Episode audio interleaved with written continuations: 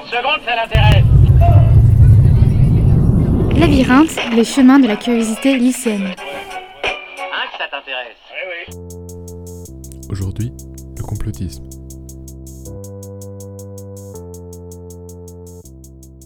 Avant de traiter du sujet du complotisme, commençons par le définir. Le complotisme est le fait de récuser la version communément admise d'un événement en y affirmant que celle-ci résulte d'un complot fomenté par une minorité active. On peut aussi le définir comme une croyance, où certaines minorités puissantes manipuleraient le monde dans leurs intérêts. Les complotismes peuvent remettre en cause le déroulement de certains événements historiques. Par exemple que l'homme n'aurait jamais marché sur la Lune, ou encore que l'accident ayant causé la mort de Lady soit en fait un assassinat maquillé. D'autres théories complotistes remettent en cause des faits scientifiques ou remettent en question la bienveillance de certaines institutions scientifiques.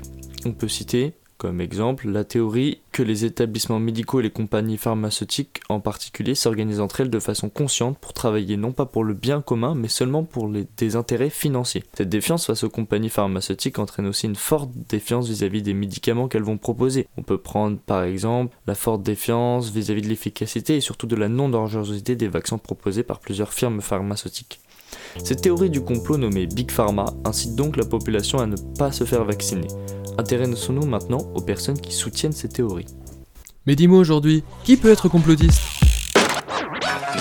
Premièrement, les spécialistes sur le sujet s'accordent à dire que le complotisme est transversal, à l'échelle politique. Ça veut dire qu'une personne venant de l'extrême gauche à l'extrême droite peut être complotiste. De plus, il est transversal à l'échelle sociale. Cela veut dire que tout le monde peut être perméable à des théories complotistes. En effet, une enquête menée par l'IFOP en 2018 portant sur 1760 personnes montre que les complotismes que le complotisme a une influence importante dans la société française. On s'est rendu compte que 21% des personnes interrogées étaient d'accord avec 5 énoncés complotisme parmi les 10 qui leur avaient été proposés. De plus, l'étude montre bien que malgré qu'il y ait une transversalité du complotisme dans la société, l'âge, les diplômes, la catégorie sociale et l'opinion politique influent sur la perméabilité au complotisme.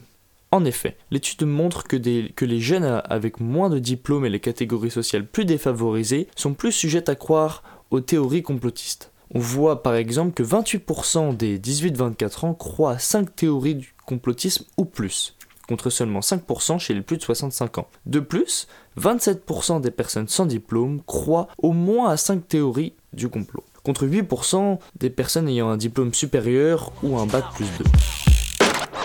Pour approfondir notre connaissance sur le complotisme, nous avons décidé de poser quelques questions à Michel Goldberg, qui est un maître conférencier spécialisé dans l'étude des controverses exerçant à l'université de La Rochelle. Pensez-vous que le complotisme a réellement augmenté dans notre société ou simplement que les complotismes font plus de bruit de nos jours? D'abord, je pense que c'est une excellente question. La pensée complotiste, elle, est, elle existe depuis très longtemps imputer à d'autres personnes l'idée qu'elles sont malveillantes et qu'elles organisent un, climat de, prédation sur la planète, ça existe depuis des centaines d'années.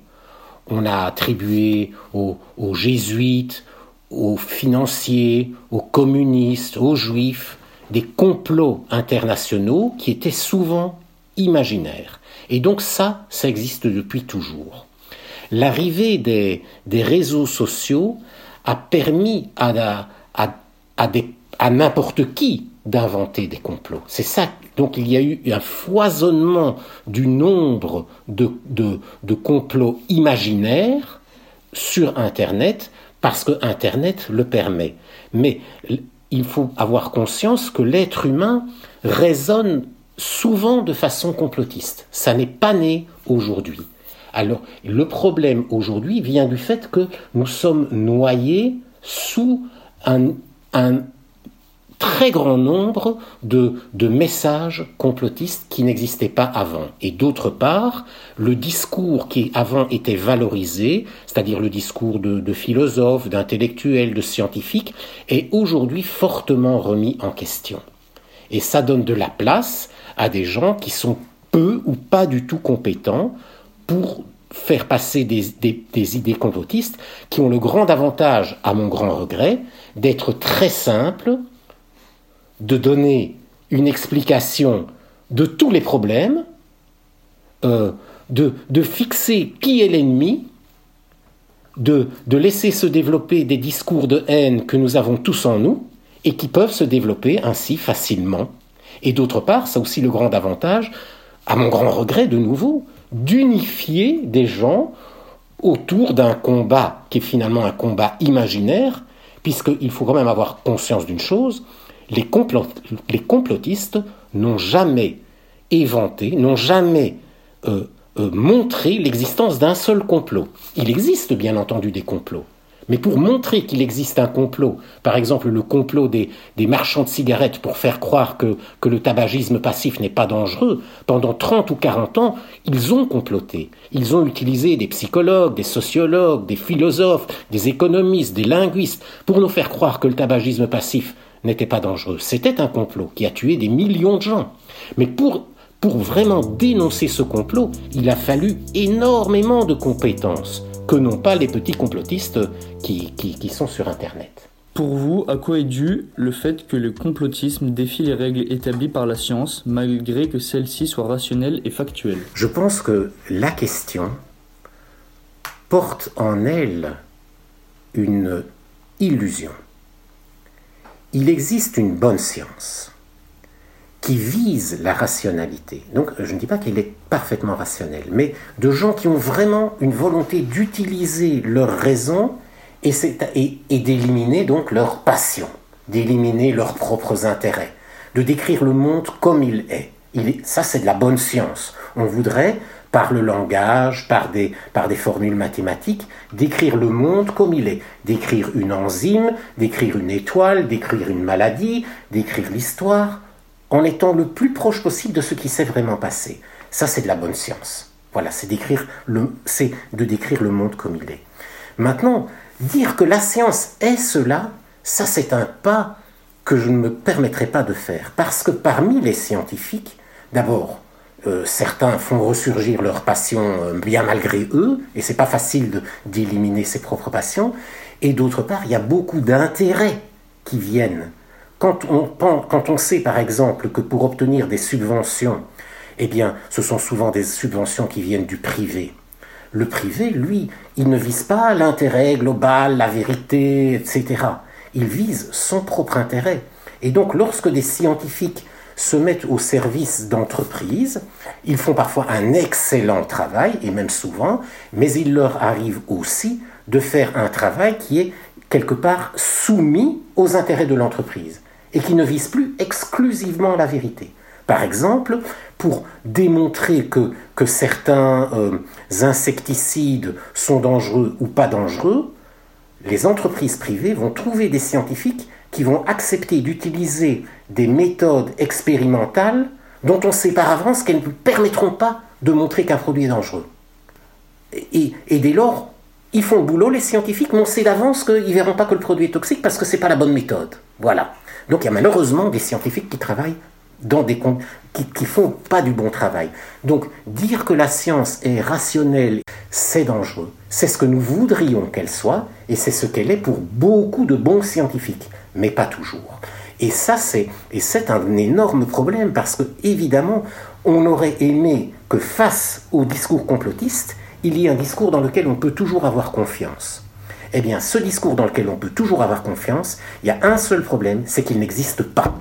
Et que toute notre vie, il va falloir vraiment rechercher parmi tous les discours, et parmi les discours scientifiques, parce que c'est bien des, réponses, des questions scientifiques qui nous sont posées, quel est celui qui est vraiment euh, celui qui est en recherche de vérité et celui qui utilise les meilleures méthodes pour découvrir cette vérité? Alors évidemment, les complotistes ont beau jeu de, montrer qu'il y a des scientifiques corrompus, parce que malheureusement, il y en a. Ils ont beau jeu de montrer qu'il y a des scientifiques incompétents, parce que malheureusement, il y en a. Ils ont beau jeu de montrer qu'il y a des scientifiques compétents et honnêtes qui se sont parfois trompés, parce que ça, l'erreur est humaine. Et ils utilisent les failles du discours scientifique pour, dire ben, notre discours vaut au moins autant que le leur. Alors ils défient les règles établies parce que il joue aussi, il a une coquetterie scientifique, si tu veux, le discours complotiste. ils vont, ils vont avoir des journaux qui ont l'allure de journaux scientifiques. Ils vont avoir des types qui sont habillés avec une blouse blanche et qui parlent un discours qui nous apparaît quand on n'y connaît rien comme scientifique.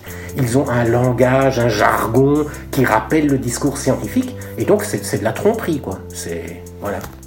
Comme le disait Michel Goldberg dans l'entrevue, certains complots ont déjà été éventés et percés. Il prend pour exemple le complot mené par les industriels du tabac, qui cherchent à démentir la nocivité du tabac de la, de la nicotine ainsi que le tabagisme passif. Mais il ne faut pas oublier un détail. Ce complot a été démantelé par des scientifiques qui ont fait preuve d'un réel esprit critique, et il a fallu de nombreux scientifiques et spécialistes dans de nombreux domaines pour mettre à jour ce complot. D'autres affaires secrètes, servies par de vrais mensonges, ont existé et existeront.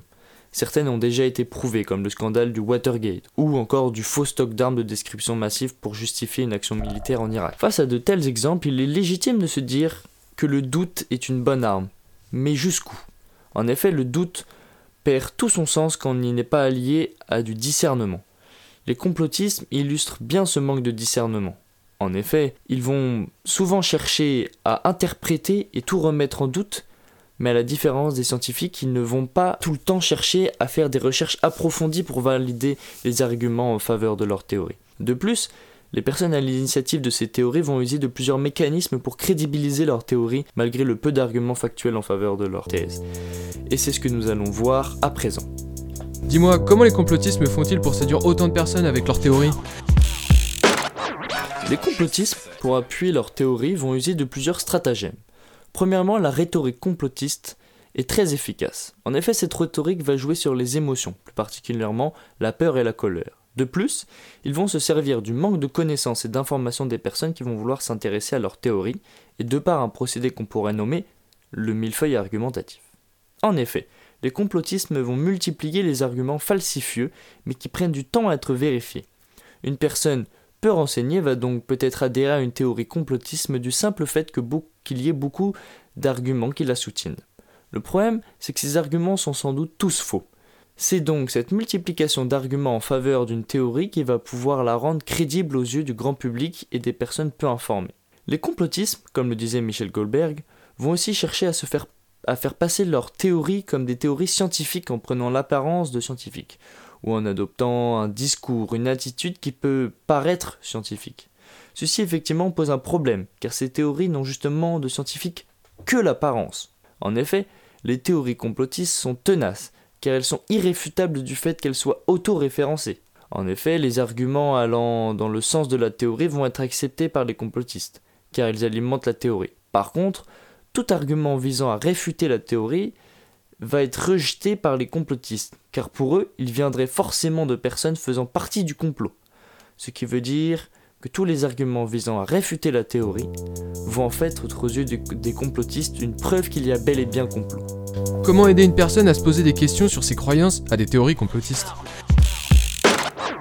Il faut éviter de stigmatiser ces personnes, car à force d'être rejetées et moquées du fait de leurs croyances en des théories complotistes, cela va les pousser à se regrouper avec des personnes ayant, les mêmes pensées qu'eux, ce qui va les conforter dans leurs croyances et qui va les amener à une forme plus radicale de complotisme. Le but est donc de discuter avec bienveillance en essayant de trouver où est-ce qu'il a pu se tromper dans sa démarche. Le meilleur vaccin face aux théories complotistes, malgré qu'il ne soit pas efficace à 100%, reste un mélange d'éducation et de culture générale.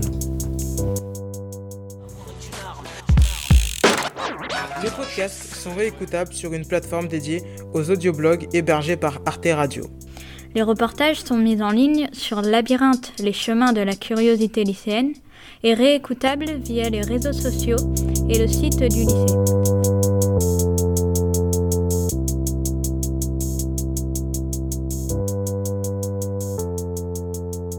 Rejoignez-nous nombreux sur les chemins de la curiosité lycéenne.